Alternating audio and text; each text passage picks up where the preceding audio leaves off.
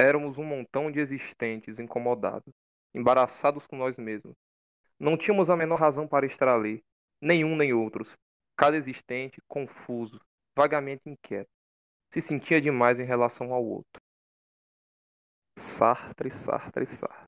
Estamos começando aqui mais um podcast do Som do Cariri. E como eu, eu sou sempre a mesma pessoa, né? Você já está até cansado de me ouvir. Eu sou Vitor Jacques, do projeto Cariri, que é um projeto ligado à Projetoria de Cultura, sempre eu digo a mesma coisa. E meu convidado não. Meu convidado não é a mesma pessoa, mas é uma pessoa maravilhosa, gente fina. E talvez alguns de vocês já conheçam. Quem não conhece vai conhecer. Meu convidado hoje é Manuel Teixeira Barrocilho, mais conhecido como Manel. Manel dos Solares. Como é que estão as coisas, Manel? Tudo bem? Tudo bem, cara. Tudo em paz, graças a Deus. Pô, que maravilha. É um prazer lhe receber aqui, rapaz, para conversar um pouquinho com a gente. Explicar aqui para o pessoal que esse daqui é um podcast um pouco diferente. Normalmente eu trago um artista para conversar sobre um álbum ou alguém para conversar sobre algum artista específico. Hoje eu estou fazendo aqui um podcast que é como uma homenagem aos trabalhadores da cultura e porque Manel, Manel é um trabalhador da cultura, Manel é o dono do Sebo Solares. Quem não conhece o Solares, Solares é simplesmente o maior sebo que a gente tem aqui na região do Cariri.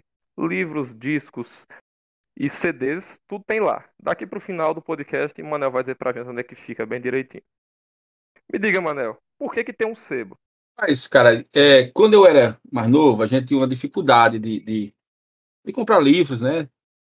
É, geralmente tinha uma irmã minha que assinava aquele círculo do livro, aí eu, ela, todo mês ela pedia pra eu, ela me dava um livro, nesse período eu, eu li um bocado, um bocado de coisa boa. Conheci Sartre, você citou Sartre aí, né? Foi. né? Li Emile Zola, umas coisas que marcaram lá na época. Uhum. E, eu tinha, a gente tinha essa, na, na, década de 80, né, aí teve um movimento do, do rock, né, que era o, surgiu o Slayer, aquele rock mais pesado, o Venom, e a gente comprava, comprava em São Paulo, aí nesse período eu comecei a conhecer, né, o Destock, conhecer, e, e rapaz, assim, uma coisa que eu tinha, assim, um, um sonho, né, de um objetivo de ter um sebo um dia, desde essa época. Aí na década de, de 80, no final da década de 80, o Marco Vinícius colocou o sebo etc. aqui, né? Uhum. Você se, se lembra, né? Aí eu trabalhava com ele lá. Lá ele me apresentou um cara de coisa legal, sabe? John Winter. A John Winter é foda. É, Tom Zé. Tom Zé. Jorge Maltner. O Ruri Geller. Umas coisas que marcaram, assim, sabe? A música brasileira, ali da lira, da lira paulistana, né? O Itamar Assunção, muito legal. Assim, o Arrigo Barnabé. O Arrigo Barnabé, né? Foi, foi assim, muito legal, né? E, aí ele, como não estava dando assim muito legal na época, o Sebe, ele foi para naquela aventura do ouro, né? Foi para Serra Pelada e a gente ficou uma espécie de sócio, né? É, tu foi pra Serra Pelada? Não, eu não, ele. ele, ele. Ah. ele. Ah, eu não sabia que Leonel tinha pra Serra Pelada. Tinha, pegou, segundo ele, 10 malárias diferentes. 10 o quê? Malária diferente, 10 malárias. Rapaz, o negócio foi sério. Oh. Negócio esse aqui bom que ele ficou vivo. Aí, né? aí, quando ele, aí nesse período, o Sandro ele começou com o irmão dele, aí o irmão dele pegou a parte dos vinil, eu peguei a parte dos livros, aí eu botei livro meu, peguei meus livros, meus discos, só coisa assim escolhida, cara. Porque na época que eu trabalhava na etc., meu salário era, li era discos e livro. Eu não tinha nem fazia nem questão de pegar em dinheiro, era livro e disco. Trabalhando pelo, pelo por amor mesmo. Era. Aí quando. É, aí eu botei um sebo com o meu material. Sim. Pronto. Isso em 1989. Ixi. Pronto, aí no, no, primeiro momento o nome do sebo era, era Sebo Alan Poe, né? Que eu sou muito fã do Edgar Allan Poe. É foda, Edgar Allan Poe é foda.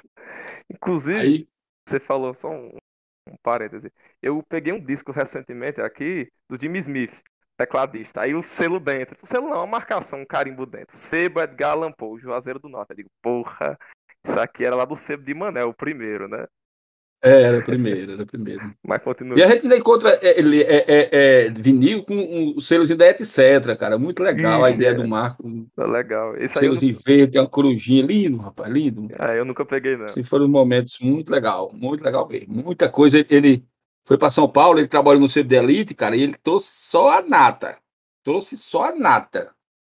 Era um período assim que, se as pessoas tivessem uma visão diferente, tinha aproveitado aquele movimento, sabe? Uhum. Isso do Frank Zappa, Ah, rapaz, é a cara dele. bicho, É a cara de é Leonel, muita né? coisa, muita mutantes, os primeiros de Rita Lee, cara, era, era raridade, bicho, era coisa assim que não vê mais, sabe? Eu sei. Focos. Não vê mesmo não. Eu mesmo não. Porra, eu disse tudo novo, cara. Era um negócio assim muito legal. E- Muito legal mesmo. E como é que foi que mudou de Edgar, Edgar Allan Poe pra, pra Solaris, mano?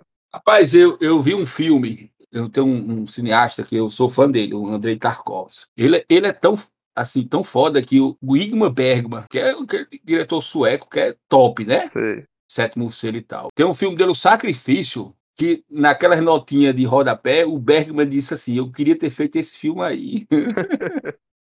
o Sacrifício. Aí eu vi o filme dele, Solaris. Cara, esse filme me marcou. Ó. Rapaz, eu não conheço, cara. Tu acredita nisso? A, a história é muito interessante. É um, é um planeta que é um psiquiatra vai para lá, né? Que, que é tu vai ser, né? Um psiquiatra um dia. Você, sim, Deus quiser. E, e lá as pessoas, assim, a, a- a tripulação da, da nave, 95% da população tinha tirado a própria vida.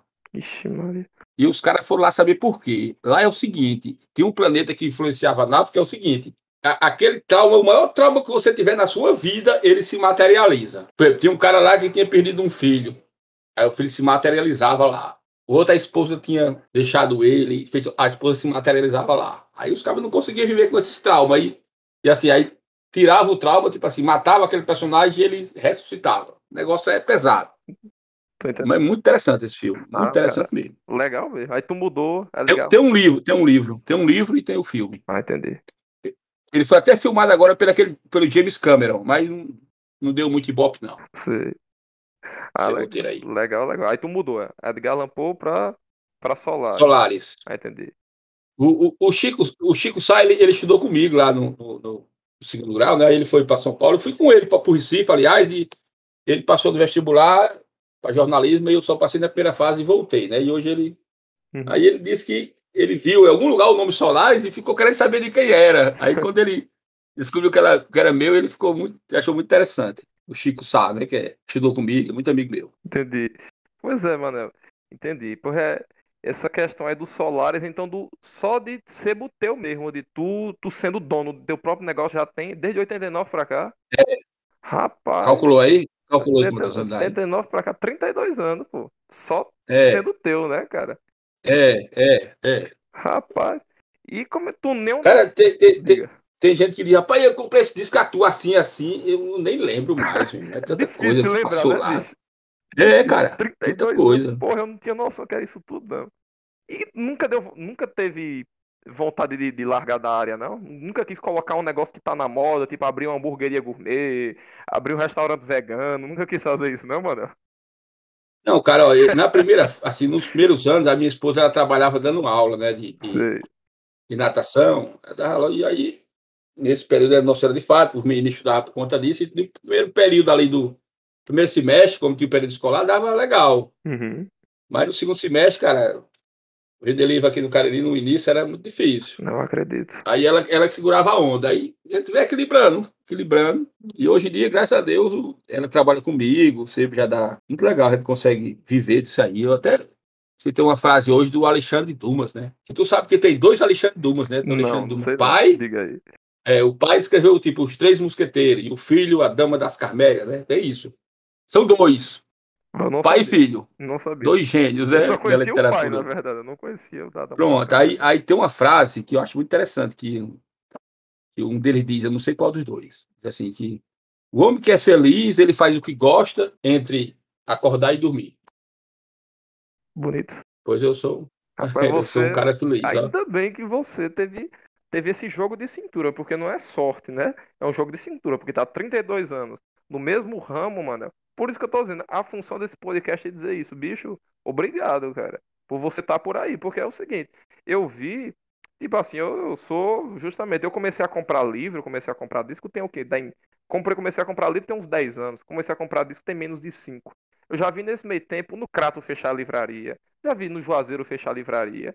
E tu, bicho, tu tá há 32 anos no negócio, cara. Isso é uma coisa, eu lhe pergunto, cara, como é, qual é o segredo disso daí? O segredo, cara, é modernizar. Por exemplo, aquelas meninas lá do Crato, é, eu fiquei sentido, cara, quando elas fecharam lá. Pois é, eu também fiquei, pô. Eu sou daqui, né? Eu sou do Crato. elas pagavam um aluguel, tipo assim, 1.500, aí botaram para quase 3 mil reais. É sabe? foda. Sebal também tá organizado, as meninas, bom atendimento, sabe? Uhum. Eu dei o toque a elas na época, para elas, pra elas fazer, entrar na estante virtual, mas elas Ela, não sei, não tinha dificuldades, que não dava certo. O cara que segurou a, a loja, principalmente nessas pandemias aí, foi a estante virtual. Acredito. Eu vi até uma matéria no Globo News, tem um programa que o cara apresenta literatura, né? E ele apresentou falando sobre esse assunto de sebos, né? E ele tem um grande, tem um grande sebo no Rio de Janeiro, grande, cara. É, é, ele mostrou assim as fotos, o dono do sebo com o Chico Buarque, com o Vinícius Moraes, é um sebo bem antigo lá.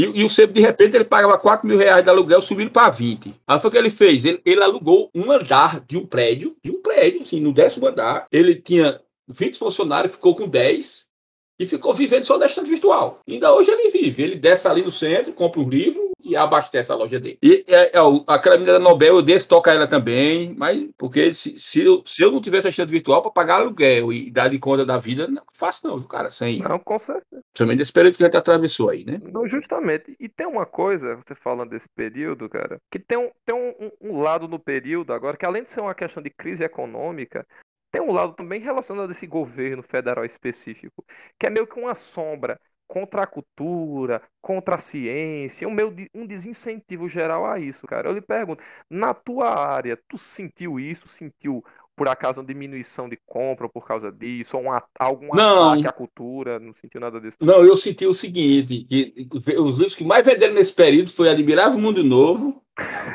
foi 1984 e Fahrenheit. Só isso, né? Tu acredita? Acredito. É um livro assim que.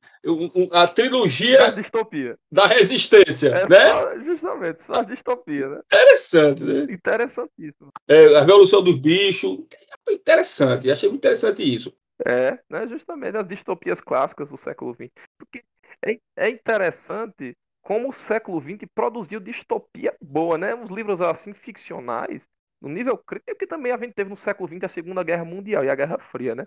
A gente meio que tem matéria para a distopia, porque a realidade se tornou uma distopia. Tem um que eu gosto muito, que é do Saramago, que é um ensaio sobre a cegueira, que já é, já é mais moderno, mas eu acho fantástico, que eu acho que é muito atual ainda para os dias de hoje, né? Ah, é maravilhoso o Saramago. Eu entrei numa dessa, tô aqui pirando com o Saramago. Eu não cheguei a ler. Mas é bom. Rapaz, eu, eu, eu tava falando com um amigo meu um assunto hoje, ele, ele sempre compra disco, ele tem muito disco, muito CD, todo dia vai na loja, ele sempre compra alguma coisa. Tem uns clientes que é assim de carteirinha. Os caras vão lá, tu tá fechado, eu digo, seis e meia, tô até seis e meia, aí ele vai lá. Todo dia ele vai lá, Carlos. Uhum. Ele tava conversando hoje, cara, um assunto que. Sobre aí do século XX, né? Na, na, na, década de 70, ele citou alguns personagens, alguns artistas, né? O Chico, uhum os brasileiros mesmo, né? Dinardo, Fagner, Belchior. E eu disse assim, um negócio interessante. Eles viveram uma época, né? Mutantes, que ali na década de 60, década de 80, assim, de uma criatividade que nem eles mesmos conseguiram de novo, entendeu? Não conseguiram, não. É verdade. Nem, nem assim, de um modo geral, Louride, né? É, é, o Bob Dylan tá vivo ainda, mas continua sendo um gênio, mas ele teve um momento assim que ele. Sim. O David Bauer fluía mais naquela época, né? É, é, interessantíssimo isso, né, cara? Foi um movimento, assim, uma energia no, assim, no, mundo que, Justamente. que brotou em todos os lugares, né? O Fritjof Capra ele fala disso, assim, dessa física quântica, da, de alguns lugares do, do mundo, a, a, criatividade, a descoberta ao mesmo tempo. Não, é muito interessante você falando sobre o período de criatividade. Você for pegar, só, só o que você falou. Você falou de Chico. Chico lançou em 71 Construção. Ele não repetiu mais isso, né? Caetano lançou em 70 e, acho que foi 71 ou 72 o Transa. Sem falar nos outros discos. O, o, você falou também, Lou Reed lançou o Transformer, David Bowie lançou aquele do Zig Stardust, nenhum deles, Alceu Valença lançou aquele Espelho Cristalino, Zé Ramalho lançou o primeiro dele, nenhum depois repetiu isso, e ainda mais foi no período tão conturbado e principalmente falando em Brasil, né? Tão reprimido que eles conseguiram fazer isso, que a gente fica até se perguntando, né? Por quê, né? Realmente é a coisa para se perguntar. Porque a década de 80, apesar de ter tido uma efervescência, você falou de vanguarda paulista, teve uma efervescência com alguns grupos assim mais mais minoritários, assim, mais underground, mas assim no, no, na nata mesmo, não tinha muito não. Eu sei que teve o rock da década de 80 que tem seu valor muito importante, a Tropicália, os baianos, né? Sim, justamente, é 68, 69. Pegando a carona lá no João Gilberto. É sim, um sim. Não, não, é uma coisa assim que justamente você vê hoje, lamentavelmente, por vários motivos, né? A gente não tem um momento tão, tão efervescente assim. Tem alguns, alguns artistas novos que aparecem, mas eu acho também por uma falta, sabe o que, Manuel? De um apoio midiático para esse povo, para esse público. Por exemplo, Tropicália, você citou, Tropicália tinha um programa de televisão. Quem era a mídia no tempo não era internet, né? Era televisão e rádio. Eles tinham um programa de televisão. Jovem Guarda tinha um programa de televisão. Eu lembro de uma, de uma cena que na década de 80, quando, quando o Chico Buarque lançou aquela música Genil Zeppelin. Sei, eu sei. Eu ia, eu ia passando na rua Santa Luzia, tinha uma pessoa chamada Seu Benoni, ele, ele tinha uma oficina de, de, de radiola, dessas coisas, né? De rádio e, e, televisão, e ele tinha o primeiro andar que ele morava, ele gostava de ouvir música. Cara, eu, eu ia passando, ele colocou a agulha, assim, eu, eu imagino, eu, fico emocionado, assim, quando eu falo, aquele som, truque. é bonito. Tipo, a música Genil Zeppelin, o Genil Zeppelin. Eu sentei para ouvir. Na calçada? Sim, do outro lado da calçada, era no primeiro andar. Aí o que acontecia? Terminava a música, cara, ele botava de novo. Terminava a música, ele, ele botava de novo. E inúmeras vezes eu ouvi Genil Zeppelin, eu fiquei impressionado com aquele movimento, com aquela música, com aquela, aquela história. Não, é maravilhoso. É maravilhoso mesmo aquela canção. aquela criticidade que ele fala, né, do sarcasmo, aquele sarcasmo todo que ele coloca da população, da decadência social, né, cara? Análise crítica do, do Chico. É, por exemplo, vamos aqui para a década de 90, né? É, é, um, um, trauma que eu tinha que eu consegui superar foi a morte do Chico Sainz. Pô, Chico Sainz, é. Porque dois discos que o cara fez assim que ele tinha muito para nos dar. Tinha. Né? Ainda, né? Tinha, com, ele tinha muito para nos certeza, dar. Ele morreu com menos de 30 anos, né? 27, 28 anos, parece. Aí eu vi um documentário sobre o Chico Sainz, que aí tem um depoimento da galera. Tem um depoimento do Otto que eu achei muito interessante, que me deu assim um, uma conformação, né, entre aspas, né? Uhum. Que o Otto disse que o Chico deixou um, um, legado, que quem foi na onda desse legado foi o próprio Nação Zumbi, uhum, né? Foi o Mundo Livre. Mundo Livre S.A., justamente. Foi, aí e muita gente apareceu depois desse movimento. Então eu achei interessante. Siba. Siba, ele próprio. O Otto, né? Mestre Ambrosio. Achei, eu vi que o legado do homem, assim, continuou em outras vertentes, né? É verdade.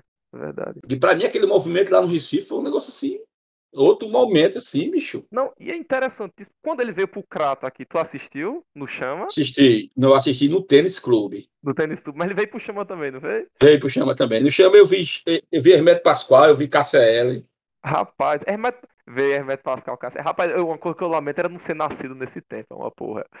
Muita gente que eu, pô, não tinha como ver Cássia Eller cantando, né, cara? E foda, eu acho fantástico a Cássia Eller. Ela, ela trouxe três, três figuras trocando violão com ela. Tu é doido. Tu é doido, Cassela.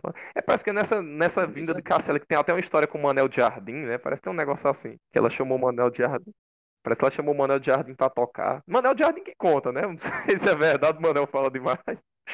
É, depois eu pergunto a ele, ele, eu não lembro, ele nunca me contou essa história. Eu vejo ele quase toda semana, ele vai na loja lá. Passa. Pois ele, conta, já contou essa história. Ele nunca me contou essa história, não.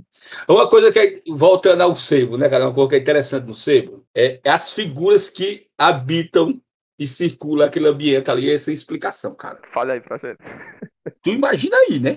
Imagina. Tem um filmezinho, é Cortina de Fumaça, é com o Hever Ketel e tal. Ele tem uma banquinha na rua assim que vende cigarro. Aí passa umas figuras assim o dia todo, né? Rapaz, é igual o sebo. Passa umas figuras lá assim, bicho. Vem assim do submundo à alta sociedade.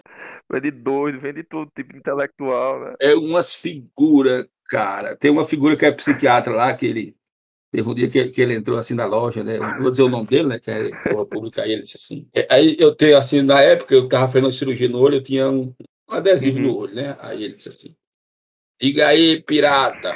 Aí eu disse assim: Mas eu não sou doido, meu irmão. Esse cabo disse: Você tá me chamando de doido? Eu disse: Não, senhor, eu tô dizendo que eu não sou doido. Olha, se tu endoidar, não vou cuidar de tu, não. ainda me ameaçou, ainda me ameaçou. É as figuras as figuras que andam lá. É muito legal. Tem uns cabos que são bem de carteirinha mesmo. Muito legal. Você é um deles, né? Ô, oh, cara, obrigado. Justamente, já sou seu cliente há um bocado de dia, já, já fui é. acusado, já tive problema com a lei no teu, no teu seu. Ontem mesmo eu tava relembrando daquele teu funcionário. Tava relembrando é. dele. que ele quis me prender, quis chamar a polícia. Mas no final deu tudo certo. Ainda bem que você reconsiderou, né? Conversou comigo. Tamo aí, amigo aí, é né? Não, que é isso, rapaz. Eu ia, eu ia perder a amizade de, de Manel de jeito maneira, rapaz. E o sebo, corra tão importante, é doido. Era loucura do, do, teu, do teu funcionário lá. Não, mas bom, eu acho só achei graça. Hoje em dia, quando eu conto, eu só vejo, só vejo é graça. Tu sabe que ele não tá mais nesse plano aqui, né? Rapaz, tu não me disse naquele dia? Pobre, rapaz. Eu não acredito ainda, não. Tô, tô, igual o vizinho dele, o vizinho dele lá, que ele morreu lá pro lado de Grande Santa aí. Chegou do carteiro, cadê, cadê Maurício? Aí, aí o vizinho disse. Eu acho que ele tava devendo o vizinho, o vizinho disse. Sim. Rapaz, dizem que ele morreu. dizem, dizem, que ele morreu, não acredito. É, o cabo não acredita, não. Não viu, não acredita. É verdade. É o efeito São Tomé.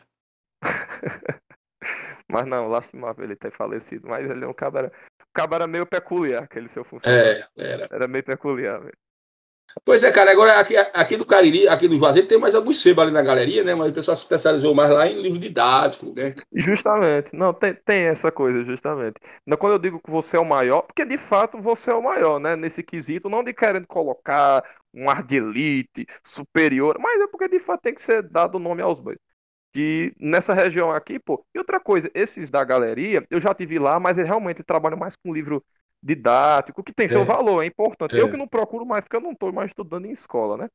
Mas enfim, tem seu valor. É. Ó, primeiro sebo aqui dessa nova geração foi o de Espiga. Foi? Foi na Rua São Paulo. Foi, na Rua São Pedro. Um prédio que era do pai dele. Antes do, do da etc. O Espiga. O primeiro sebo é o dele. Dessa, teve outros sebo, outras livrarias, né? Tinha uma livraria aí no Crato, cara, que, que eu ainda fui lá conhecer, que era Seu Ramiro. Eu sei. Seu Ramiro Maia. Vou falar muito, né? Tu chegou a conhecê-lo? Não, cheguei não, mas amigo do meu pai, era amigo do meu pai. Eu fui lá algumas vezes. E muito livro. Interessante. Eu, eu, quando, era, eu, quando era menino, cara, eu, eu pegava o ônibus e ia passear no Crato. Ó.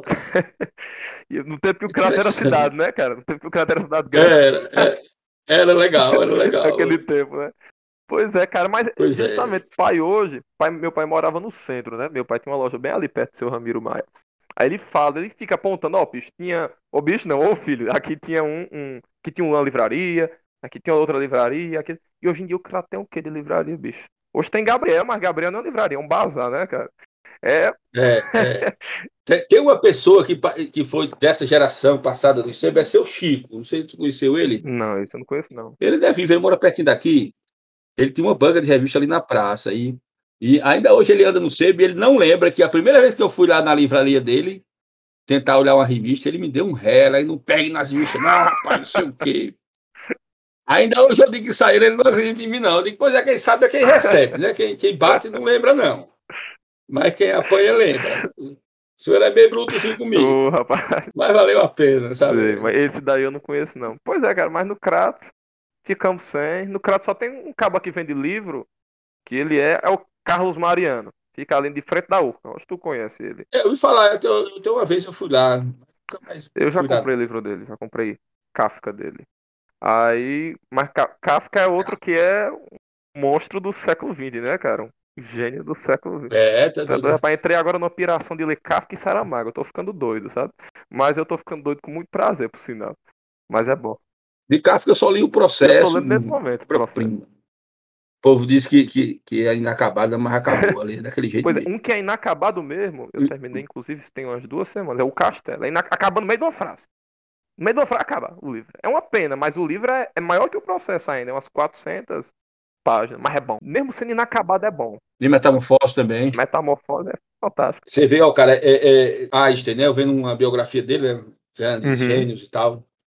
Ele conviveu com esse povo tudinho, cara. Jung, Kafka, era tudo do ah, dia a dia, os caras eram amigos. Justamente. As pedras Verdade. se encontram, né, cara? Verdade.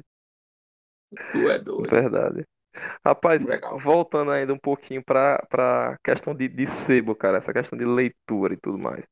Me diz uma coisa, eu vi até uma notícia que era assim, dizendo que na pandemia o pessoal tinha, tinha comprado, estavam comprando mais disco, estavam comprando mais livro. Eu pergunto, rapaz, isso é verdade ou é puro mito? É verdade? Verdade. O pessoal ficando em casa, o pessoal está consumindo mais leitura mesmo? Interessante, né? É, está consumindo, ele está vendendo bem, é, vendendo bem pela internet, que eu vejo, né, pelas algumas, algumas lojas é? virtuais, né?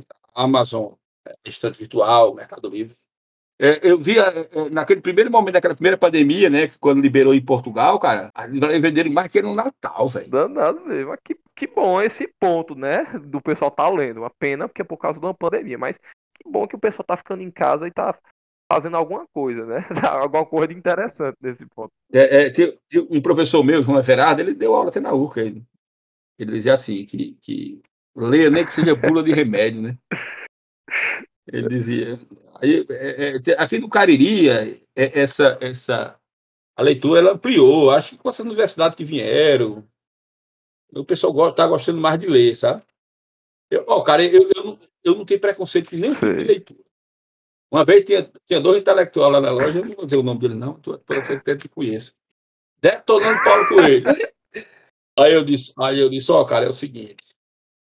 Quanto, tu conhece quantos escritores que já foram traduzidos para 51 idiomas? O cara pensando, a Bíblia, né, deve ter sido traduzida. Paulo Coelho. Todo tudo revoltado Rapaz, com Paulo Coelho. Mas tu já leu Paulo Coelho? Eu, eu, eu tenho um livro dele que eu gosto, um outro sim, eu gosto eu muito do outro sim. Ele fez uma coisa do. Mesma coisa que o Jorge Luiz Borges fez. Ele fez. O Jorge Luiz Borges tem alguns livros que ele faz reitura de histórias da Bíblia. Eu sei. Ele faz uma releitura e conta aquela história. Paulo Coelho no Moto 5, ele fez isso. Ele conta a história de Elias linkada com a história de João Entendi. Batista. Entendi. Achei legal. Não tem nada contra, nem cabelo Harry Potter. Meu filho, meu filho, ele começou lendo é, é, uhum. gibi. Hoje ele está terminando um mestrado em literatura, é. cara. Tem que parabenizar o cabo, né? Começou bem. Gibi justamente a pessoa pode chegar aí. É, cara. E hoje ele é fã de gibi. E, o, e, e a tese dele é em cima do gibi. Legal, cara e foi aprovado e tal. E, legal mesmo, não, legal mesmo. Tem gibi que tem, ganhou, tem um gibi que ganhou um prêmio Tuts de, de jornalismo, sabia? Não, sabia não. Gibi de quem? Maus. Sim, sim, eu sei, eu conheço, eu conheço. É bom pra caramba. Eu nunca li, mas eu sei que é bom pra caramba. O depois do gibi foi pro Harry Potter e hoje tá mestrado, é? É, tu entendendo. Foi. Não, cara, realmente eu acredito que é necessário a gente valorizar a leitura como seja, no sentido, tipo assim, eu vou falar leitura como seja, entre aspas, né? Você toda leitura de qualquer tipo de coisa, não, leitura, uma boa leitura. E é boa leitura não no sentido elitista de você só deve ler livros técnicos sobre análises filosóficas. Não, não, não nesse sentido, mas, por exemplo, de enxergar que a leitura, assim como a música, tem diversos papéis, né? Por exemplo, você não vai escutar é. Caetano Veloso para dançar, né? Não dá para numa festa dançante Caetano Veloso tocando, eu não acho eu não acho muito compatível, eu acho que não, não daria muito sucesso essa festa. Mas Caetano Veloso tem a, tem, tem uma função dele, que é um aspecto de evolução musical, de, de, um, de uma questão harmônica, de uma questão de letra, e tem um, aquela, aquela música voltada para dança, aquela música voltada a consumo. Uma coisa que eu tenho, que eu sou crítico em relação tanto à literatura quanto à música, é quando o palco fica só entregue à literatura e à música de consumo. Aí eu, sou, eu tenho uma criticidade, não é a questão da literatura, por exemplo, daquelas trilogias, daquelas biologias de romance que são bonitinhas e que vendem um bocado, sabe? Eu não tenho problema com isso, não. Agora, eu, eu, eu sou crítico quando a sociedade de consumo só pauta aquilo, sabe? Quando só vendem aquilo, porque não o, o, a culpa não é do vendedor, a culpa é do sistema que só está propagando aquilo. Aí eu, eu sou crítico a isso porque eu acho que fica meio massificado. Tá entendendo?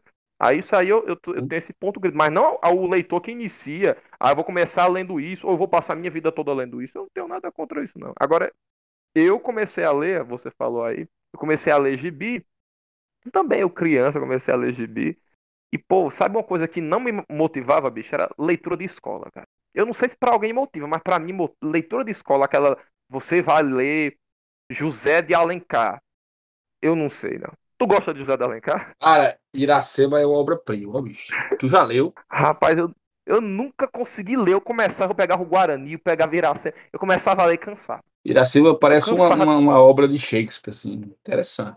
Pô, eu cansava, eu não consegui fazer. Talvez um momento eu consiga, sabe? Ela é uma obra cinematográfica. Você for lendo, você vai vendo um roteiro, vai criando. Ele é ele tem seu valor. É, é, é, tão descritivo, é tão cinematográfico que eu não consegui ler por causa disso. Mas não é que, entenda, não é porque seja ruim isso, não.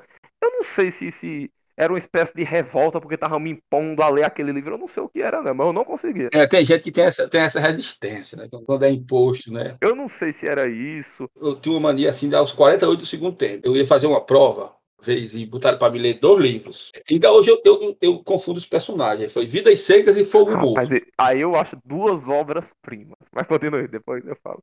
Eu, eu li numa tirada. Os dois numa tirada. E Fogo Morto é meio grande. Aí o interessante, quando eu cheguei na prova, eu fechei a prova. Não caiu nada sobre o livro, caiu sobre as escolas Sim. dos homens e tal, mas eu estava inteirado com todo o movimento. E aí eu nunca tive assim dificuldade de passar um livro. E eu, ah, tô entendendo. Essa coisa de imposto, a, a gente tem uma certa rebeldia, né? Ainda, né? Eu, né, eu tinha isso. Hoje em dia eu não tenho mais porque ninguém tá me impondo ler literatura na faculdade de medicina, né? Mas enfim, se imposto, talvez eu não gostasse também. Mas, pô, você falou em Fogo Morto, falou em é. Vida Seca. Eu acho. Eu até comprei um dia desses, dois livros do Graciliano. Eu acho Graciliano, cara. Foda. Eita, escritor bom, tu é doido, rapaz. O que ele faz em São Bernardo, eu, eu, não sei não. Quem faz um livro igual aquele ali no Brasil, não. Eu acho fantástico, fantástico, fantástico. Eu acho outro nível de literatura. Não que, tipo assim, o, os companheiros geracionais dele. Por exemplo, você falou aí, Fogo Morto é de José Lins do Rego, é ótimo. Jorge Amado é ótimo. Eu li o 15 da, da aquela que Queiroz, são todos ótimos, mas o, o, a forma como ele descreve, a forma seca que é a escrita dele, pô, do, do Graciliano, principalmente em São Bernardo, cara, tem o que fazer, não. Que é o, ele lançou Vidas Secas, que o pessoal conhece muito, São Bernardo também é outro que é muito conhecido. Na verdade, esses são os livros mais conhecidos do, do Graciliano, mas o cara, o cara é bom. Tem que bater palma. É, bom né? mesmo. E é por cima do Nordeste.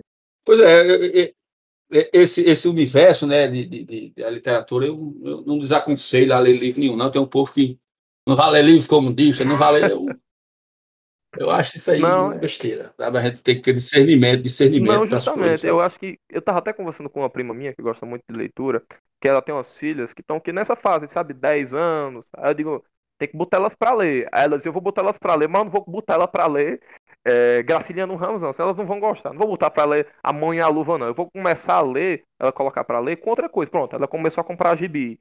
Aí daqui a pouco ela tá colocando um livro que seja de outro sentido, outro estilo, um livro bem maior, tu tá entendendo? Para poder fazer essa migração, que eu acho que é importante. Por isso que eu digo, tem, tem gente que começa a ler, por exemplo, romance nesse sentido. Romance no sentido romântico da coisa, de casais, daquelas histórias bonitas de amor. Tem, tem jovens que gostam, pessoas mais velhas que gostam. E tá tudo bem. E tá, tem gente que começa a, escre é, começa a ler por aí e termina lendo Shakespeare e lendo outras coisas, e algumas leituras, como eu posso dizer, um pouco mais densas. Mas, tipo, se a pessoa ficar naquilo também, não tem problema. Agora, o que eu disse é só o que eu. A única crítica que eu tenho a isso é aquele ponto, né? Da sociedade de consumo. É aquela coisa. Quem, o que livros estão sendo escritos agora no Brasil? Eu não sei dizer. Eu conheço dois ou três ou quatro escritores atuais, sabe, que estão escrevendo romance, estão escrevendo crônica. Atuais que eu digo não é em atividade, atuais é de tipo de 30 anos, que apareceram nos últimos 10 anos, eu conheço pouquíssimos. Quantos escritores estão surgindo lá fora? Muito. Tem muitos. Agora a questão é quantos desses escritores estão fazendo sucesso? No geral, é aqueles de, desse gênero textual que eu falei. Mas não é por culpa do gênero textual. É por culpa da sociedade de consumo, a maneira como é pautada a indústria cultural, a maneira como ficou pautada. Eles querem, as editoras não querem, as grandes editoras não querem perder dinheiro. Ao invés de ficar propagando um livro que talvez não seja tão vendável, talvez não seja tão assimilável, eles preferem colocar, propagar um livro que talvez seja mais assimilável.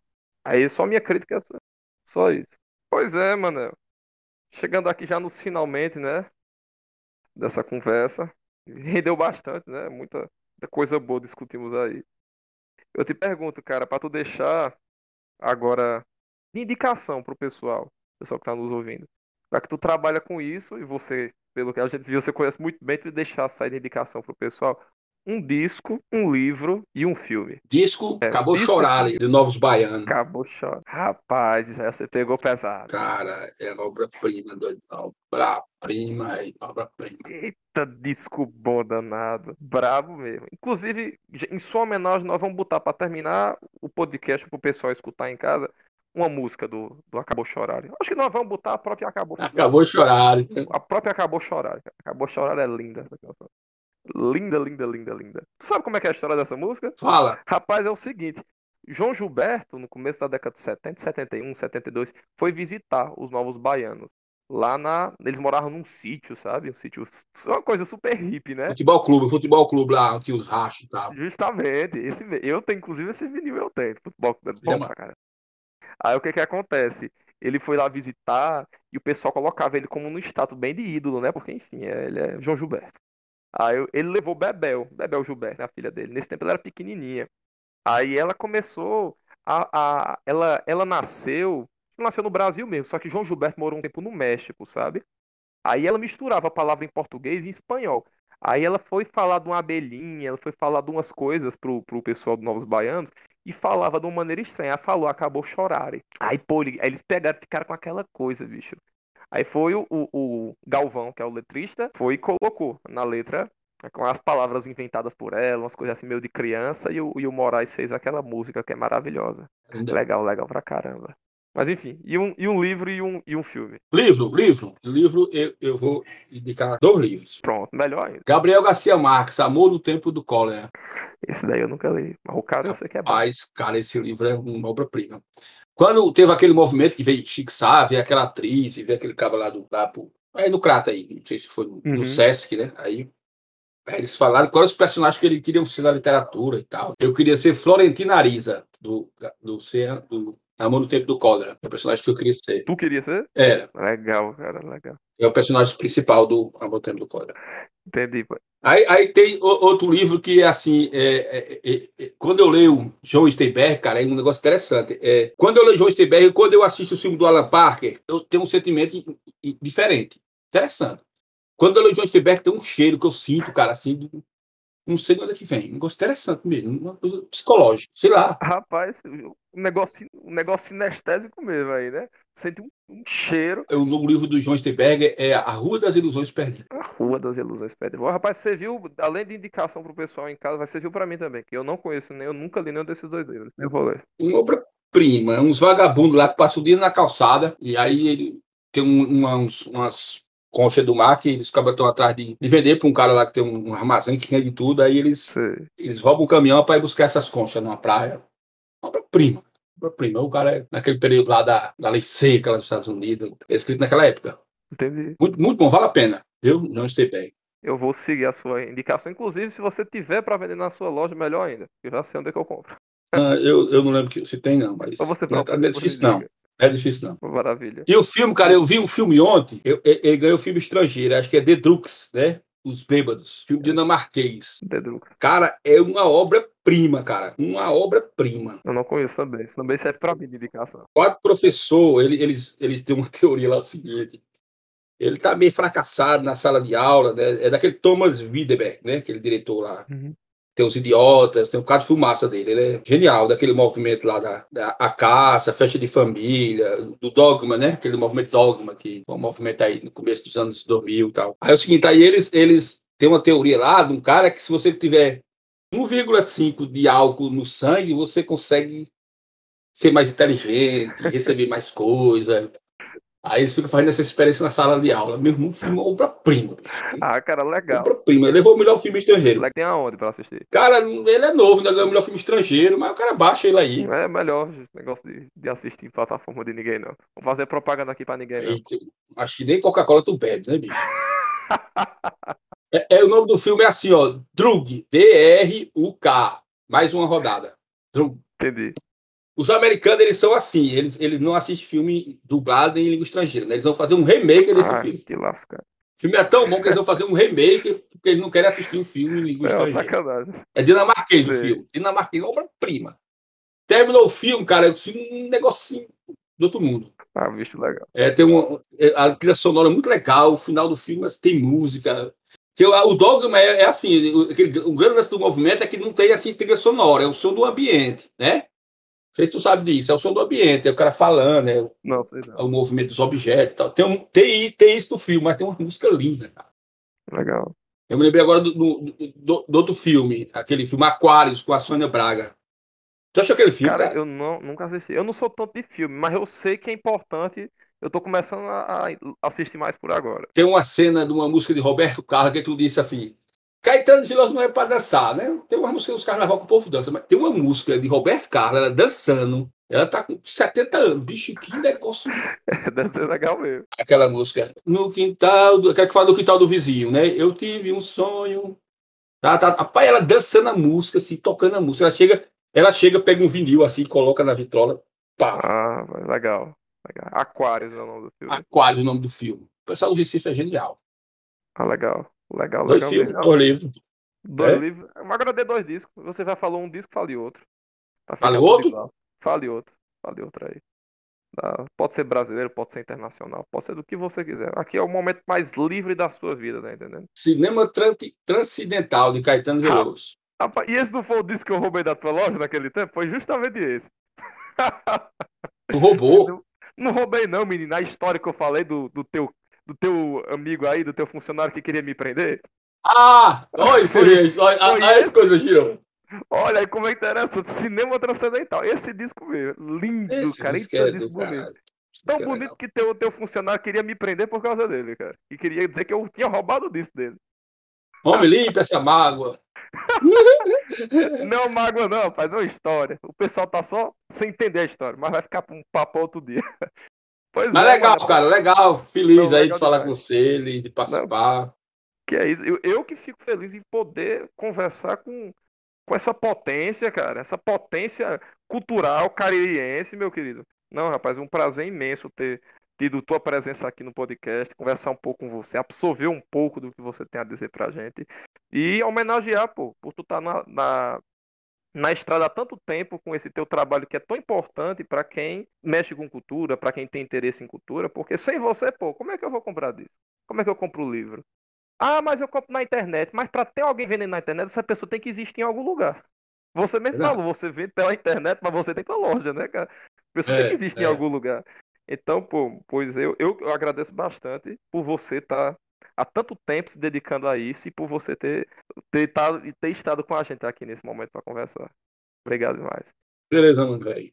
Meu, meu querido, para terminar, você só vai só indicar, indicar não, você vai dizer pro pessoal onde é que fica o seu sebo, pro pessoal que escutou, ficou com interesse, dizer a rua, dizer o número, porque eu não sei decorado, né? Sebo. Solares, da Rua Padre Cícero, 1227. Pronto. Você vindo do centro de Juazeiro, ali na baixa do, do Colégio Salesiano, ali em frente do posto. É fácil de achar. Estou lá de 10 às a 1 e de 3 às 6. Pois, Manel, aí. pois é isso daí, meu querido. Pois um prazer muito grande ter te tido aqui. Pois, boa noite aí. é. Boa noite. Valeu. Valeu, valeu.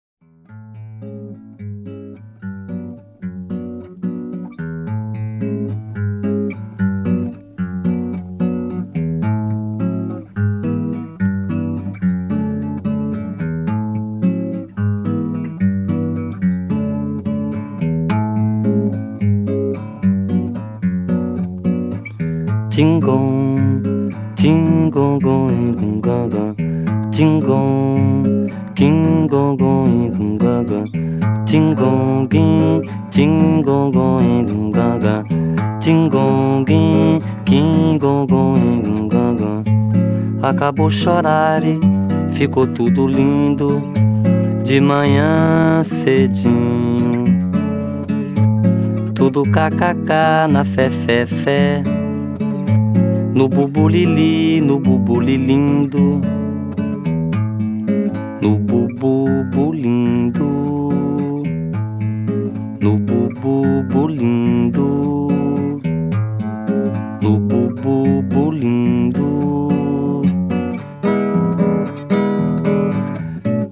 Talvez pelo um buraquinho invadiu minha casa, me acordou na cama, tomou o meu coração e sentou na minha mão. Talvez pelo um buraquinho invadiu minha casa, me acordou na cama, tomou o meu coração e sentou na minha mão. Abelha, abelhinha, acabou chorar e faz um zoom pra eu ver, faz um zoom pra mim. Abelho, abelhinho, escondido faz bonito, faz um zoom e mel, faz um zoom e mel, faz um zoom e mel.